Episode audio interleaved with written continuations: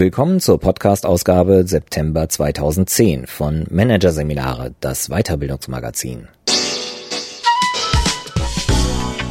Dieser Podcast wird Ihnen präsentiert von Konkurrenzberater.de. Systematische und professionelle Wettbewerbsanalyse für den Mittelstand. Der Konkurrenzberater hilft mit neuen Tools und systematischem Training. Für effektiveres Marketing und mehr Umsatz. Weitere Podcasts aus der aktuellen Ausgabe behandeln die Themen Minderleister raus, Umgang mit C-Mitarbeitern und Karrierefaktor Schönheit mit Modelmaßen ins Management? Doch zunächst Coaching von Hochbegabten. Schlauer Schlau von André Martens. Am 18. September 2010 ist der Tag der Intelligenz. Deutschlandweit organisiert der Hochbegabtenverein Mensa Veranstaltungen zum Beispiel IQ-Tests.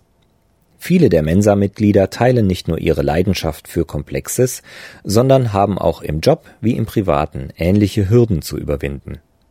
Dabei werden sie von Coaches unterstützt, die sich auf die Arbeit mit den klügsten Köpfen spezialisiert haben. Ein Einblick in ein außergewöhnliches Feld der Beratungsarbeit. Hier ein Kurzüberblick des Artikels. Zu schnell gesagt, zu viel gemacht. Warum Hochbegabte im Unternehmen oft anecken. Intuition schlägt Verstand. Warum Hochbegabte oft erst lernen müssen, auf ihre Emotionen zu hören. Die Gretchenfrage. Können nicht Hochbegabte Hochbegabte coachen? Mehr wahrnehmen. Das Hochbegabtenphänomen der Hypersensibilität. Und paradoxe Interventionen. Welche Coaching-Methoden Erfolg versprechen und welche nicht. Auf vertraute Gesichter stößt Ursel Etzel überall. Da ist der Kollege, den sie vor sieben Jahren auf einer juristischen Fortbildungsveranstaltung kennengelernt hatte. Dort der Smalltalk-Partner eines Empfangs vor zwei Jahren. Und da der Verkäufer, der ihr vergangene Woche zu der neuen Jacke geraten hatte. Doch ihre Wiedersehensfreude wird oft nicht erwidert. Sie sehen durch mich hindurch, grüßen nur zögerlich zurück. Sie erinnern sich einfach nicht an mich, erzählt die Hamburger Juristin. Daran hatte sie früher ziemlich zu knabbern, denn sie glaubte, die Menschen finden mich nicht interessant, ich bin langweilig, deshalb bleibe ich ihnen nicht im Gedächtnis. Mittlerweile weiß sie es besser. 2007, mit 46 Jahren, machte sie einen speziellen Intelligenztest. Ein Freund brachte sie darauf. Dessen Sohn wurde als hochbegabt diagnostiziert und er, mit den Symptomen für außergewöhnliche Intelligenz nun bestens vertraut, diagnostizierte eine Hochbegabung bei seiner Freundin Uschi. Er sollte Recht behalten. Etzels Testergebnis bescheinigte ihr einen IQ von über 130, was die Grenze ist, die die Wissenschaft zwischen klugen Köpfen und besonders klugen Köpfen, den Hochbegabten, gezogen hat. In allen abgeklopften Intelligenzbereichen erzielte Etzel hohe Werte, in dreien das Maximum, darunter Merkfähigkeit. Damit hatte ich eine neue, plausible Erklärung, warum ich mich sehr genau an Personen erinnere, diese sich aber nicht an mich, sagt Etzel. Das war eine große Erleichterung. Etzel ist eine von rund 1,8 Millionen Hochbegabten in Deutschland. Die Zahl ergibt sich aus der Grundannahme der Intelligenzforschung, dass Intelligenz normal verteilt ist, sich also an den Verlauf der berühmten Gaußschen Glocke hält. Demnach kommt die durchschnittliche Begabung, also ein IQ-Wert von 100, am häufigsten vor. Nach links und rechts fällt die Häufigkeitskurve stetig ab.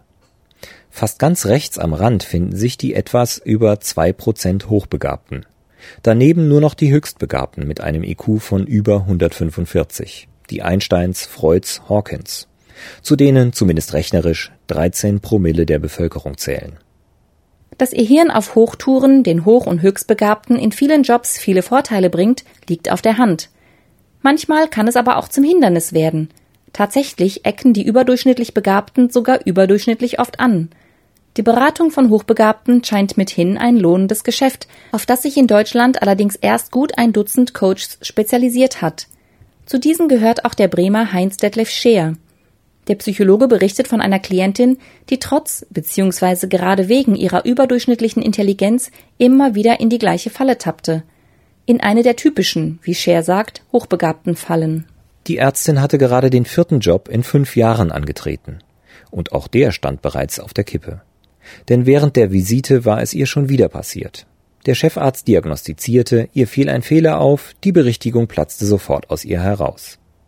Dass sie ihren Vorgesetzten damit vor versammelter Mannschaft bloßstellte, war ihr natürlich bewusst, erzählt Scheer. Leider fiel ihr das immer erst die berühmte Sekunde zu spät ein. Im Coaching-Gespräch entschloss sich die Ärztin, die Flucht nach vorne anzutreten. Sie suchte das Gespräch mit dem Chefarzt, erzählte von ihrer Hochbegabung, davon, dass ihr Wissen immer einmal wieder zu unpassender Zeit unkontrolliert aus ihr heraussprudelt und bat ihn um Unterstützung. Damit hatte sie ihn nicht nur besänftigt, sondern sogar als Unterstützer gewonnen, schildert Shea. Überhaupt ist es nach Erfahrung des Coaches ratsam, mit der eigenen Hochbegabung nicht hinterm Berg zu halten. Andernfalls schließen die Kollegen und Vorgesetzten leicht falsche Schlüsse. Hochbegabte sind häufig hochmotiviert, und zwar intrinsisch, sagt Psychologe Scheer. Sie analysieren Abläufe, perfektionieren Prozesse und knacken die komplexesten Nüsse, weil es ihnen Freude macht. Wissen Kollegen und Vorgesetzte nichts von der geistigen Besonderheit des Betroffenen, vermuten sie schnell extremen Ehrgeiz hinter dem Elan, fühlen sich bedroht und legen dem vermeintlichen Konkurrenten Steine in den Weg. Ich kenne Fälle, in denen Kollegen dem Hochbegabten gefälschte Daten zugeschoben, Dateien auf seinem Rechner gelöscht oder ihm Akten geklaut haben erzählt Coach Share. Aber nicht immer stößt das Bekenntnis zur Hochbegabung auf Verständnis. Denn das Attribut Arroganz haftet den besonders Klugen ebenso an wie den besonders Schönen. Wie jedes Vorurteil resultiert auch dieses vor allem aus Unwissenheit. Lange Zeit wurde das Thema von der Psychologie nahezu gar nicht behandelt, erst in den 80er Jahren rückte es langsam in den Fokus der Forschung. Bis es im allgemeinen Alltagsverständnis angekommen ist, wird es aber wohl noch dauern. Einen kleinen Beitrag, um diesen Prozess zu beschleunigen, leistet Anne Piekstar. Die hochbegabte Coachfrau hat eine pragmatische Sicht auf das Thema Hochbegabung, die sie auch ihren Klienten vermittelt. Mit einer deutlich überdurchschnittlichen Begabung verhält es sich genauso wie mit einer deutlich überdurchschnittlichen Körpergröße, sagt sie. Wer über zwei Meter groß ist, braucht zwar keine Leiter, wenn er ein Buch aus dem obersten Regal nimmt, dafür aber einen anderen Autositz, andere Kleidung und ein anderes Bett. Und was Hochbegabte Ihrer Meinung nach unbedingt brauchen? Ein etwas anders ausgerichtetes Coaching. Anne Piekstar erwischt ihre Klienten gerne auf dem falschen Fuß. Wenn sie deren Lebens- und Umfeldsituation abklopft, fragt sie nämlich nicht nach Fakten, sondern nach Gefühlen. Und wenn über Kollegen des Coaches gesprochen wird, fragt sie nicht nur nach deren Funktion im Organigramm, sondern nach deren Stimme, Gang und Wirkung.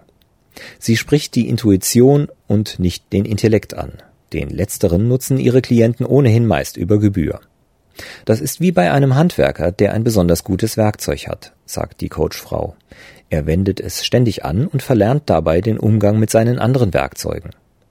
Nach Meinung Peakstars ist die Intuition aber, das will sie ihren Coaches vermitteln, die viel verlässlichere Beurteilungsinstanz. Die deutliche wie deftige Metapher, die sie gerne nutzt. Das Gefühl lässt sich nicht betrügen und betrügt auch nicht. Der Verstand hingegen ist eine Hure. Er legt sich mit jedem Gedanken ins Bett. Auf jeden Fall ist er aber, um im Bild zu bleiben, ein guter Verführer, wie auch Rechtsanwältin Ursel Etzel erfahren musste. Wenn Mandanten mit einem Fall kamen, der für mich eine intellektuelle Herausforderung bedeutete, war ich sofort Feuer und Flamme, erzählt sie. Ich arbeitete an der Lösung, ohne vorher ein angemessenes Honorar auszuhandeln. Am Ende verlangte sie dann meist nur das gesetzliche Mindesthonorar weil ich beschämt darüber war, dass ich das Ergebnis nicht von vornherein wusste. Irgendwann wurde Etzel dann bewusst, dass sie viel weniger Geld verdiente als ihre Kollegen. Das Problem bearbeitete sie mit einem hochbegabten Coach. Am Ende des Coachings stand, wie so oft bei erfolgreichen Beratungsprozessen, eine effektive, weil einfache Einstellungsänderung. Meine Arbeit ist für den Mandanten wertvoll, auch wenn sie mir leicht fällt, und erst recht, wenn es um komplexe Fragen geht, für deren Lösung ich recherchieren muss, Deshalb achte ich darauf, dass sie angemessen vergütet wird. Bisweilen führt ein extremer Intellekt sogar regelrecht in die Irre. Hochbegabte neigen dazu, sich gedanklich zu verrennen, erklärt der Münchner Psychologe und Trainer Dr. Jürgen vom Scheid, der sich, selbst hochbegabt, ganz der Erforschung und Förderung von außergewöhnlicher Intelligenz verschrieben hat. Das Problem? Wenn Ihnen eine These gefällt, fällt es Ihnen recht leicht, sie zu verifizieren. Selbst für die abwegigsten Thesen gelingt es ihnen, irgendwo Belege und gute Argumente zu finden und sie schlüssig erscheinen zu lassen, sagt vom Scheid. Plastisch ausgedrückt, Hochbegabte neigen dazu, manchmal bewusst, manchmal unbewusst, sich die Welt so zu konstruieren, wie sie ihnen gefällt. Da selbst ein gut ausgebildeter Coach nicht unbedingt vor den argumentativen Verführungskünsten der klügsten Geister geschützt ist, sind sich die meisten Experten und wohl alle hochbegabten Coaches einig, wer Hochbegabte coacht, sollte selbst hochbegabt sein. Auch deshalb, so der allgemeine Tenor, weil manche spezifischen Probleme für Nicht-Hochbegabte nur schwer nachzuvollziehen sind. Zum Beispiel jene, die sich aus der Eigenschaft der Hypersensibilität ergeben, die häufig mit der Hochbegabung einhergeht. Hochsensible Menschen haben ein Nervensystem, das es ihnen ermöglicht, empfindsamer und feiner wahrzunehmen als die meisten anderen, erklärt Psychologe vom Scheid. Ursel Etzel gehört zu dieser Gruppe der Hochbegabten und Hochsensiblen. Änderungen in der Mimik, Körpersprache oder Tonlage. Ich sauge Signale förmlich in mich auf, sagt sie. Ob sie will oder nicht, erhascht sie so oft einen Blick hinter den Vorhang aus Höflichkeit, hinter dem viele ihre eigentlichen Gefühle verbergen. Manche Hypersensible empfinden das als sehr belastend. Überdurchschnittlich oft leiden sie unter psychischen und psychosomatischen Erkrankungen. Ein anderer Faktor zerrt an der Psyche von rund zwei Dritteln der Hochbegabten. Auf so groß schätzt nämlich vom Scheid den Anteil jener, deren besonderes Talent nie ans Licht gekommen ist. Die Unerkannten sind wie Rennpferde, die in einen Stall gesperrt sind und permanent mit den Hufen scharren, metaphorisiert der Psychologe. Die Folge ist eine nagende Unzufriedenheit, die einem das gesamte Leben verhageln kann. Zu Heinz Detlef Scheer kam einmal eine Klientin, die ihre Hochbegabung erst im Alter von 61 Jahren erkannt hatte. Ihr ebenfalls hochbegabter Enkel hatte die pensionierte Lehrerin auf die Idee gebracht, sich testen zu lassen. Extrem hochbegabt, kaum noch messbar, lautete der Befund. Im Beruf hatte sie das Gefühl gehabt, sich permanent am Limit zu bewegen. Jetzt war klar, sie bewegte sich immer sehr weit darunter. Unterforderung ist genauso anstrengend wie Überforderung, erklärt Scheer. Scheer fordert seine Coaches. Seine Methodik ist eine, wie er sagt, konstruktivistisch-systemische. Mit Wirklichkeiten spielen, Szenarien sezieren, Probleme aus sieben verschiedenen Perspektiven betrachten. Auf solch komplexe Interventionen lassen sich Hochbegabte gerne ein. Auch Coachfrau Anne Piekstar setzt nicht ausschließlich an der emotionalen Seite ihrer Coaches an, sondern bringt sie, je nach Anliegen, bisweilen dazu, ihren scharfen Verstand zur konstruktiven Problemlösung zu nutzen. Der provokative Ansatz von Frank Farrelly ist ihrer Erfahrung nach im Coaching mit Hochbegabten sehr effektiv. Wenn der Klient sagt, das funktioniert so nicht, sagt der Coach, da haben Sie ganz recht, das kann ja auch gar nicht funktionieren. Daraufhin der Klient, das kann man so nun auch nicht sagen. Was wäre denn, wenn? Interventionen, die Peakstars Erfahrung nach hingegen gar nicht funktionieren, sind all jene, die mit Schwarz-Weiß-Kategorien arbeiten. Stärken-Schwächen-Analysen sind etwa ungeeignet, sagt sie, denn zu jeder Schwäche fallen dem Coachee sofort vier Gründe ein, warum diese gleichzeitig auch eine Stärke ist. Und umgekehrt. Heinz Detlef Scher sieht darin ein grundsätzliches Muster. Einfache oder scheinbar platte Methodiken lehnen Hochbegabte zumeist ab. Leicht werten sie sie als Zeichen für mangelnde Kompetenz des Coaches. Einige der Hochbegabten, die zu ihm kommen, haben vorab schon, wie er es ausdrückt, vier, fünf Coaches verschlissen. Psychologe Jürgen vom Scheid rät Hochbegabten ohnehin zum Selbstcoaching. In seinen Seminaren vermittelt er ihnen das seiner Meinung nach beste Handwerkszeug. Schriftstellerische Schreibtechnik. Die Figuren in ihren Geschichten können die Verfasser auf ihre eigene Spur führen. Sie leben ihnen ihre Wünsche und Werte vor, sagt vom Scheid, und zeigen ihnen manchmal auch Möglichkeiten zur Bewältigung aktueller Herausforderungen. Ihm wurde von Figuren berichtet, die sich dabei derart einfallsreich zeigten, dass selbst ihre hochbegabten Schöpfer über sie staunten.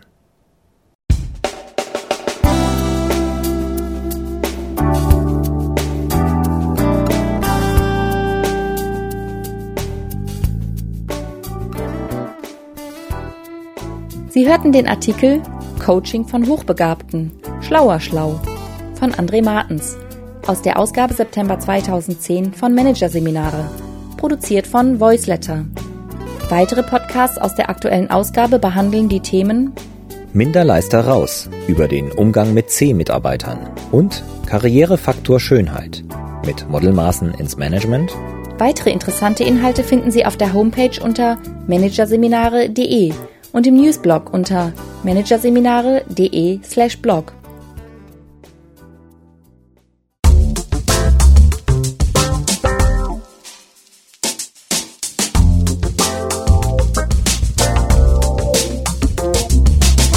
Das war der Podcast von Managerseminare, das Weiterbildungsmagazin. Ausgabe September 2010. Dieser Podcast wird Ihnen präsentiert von www.konkurrenzberater.de. Konkurrenzanalyse als Navigationssystem für den Wettbewerb.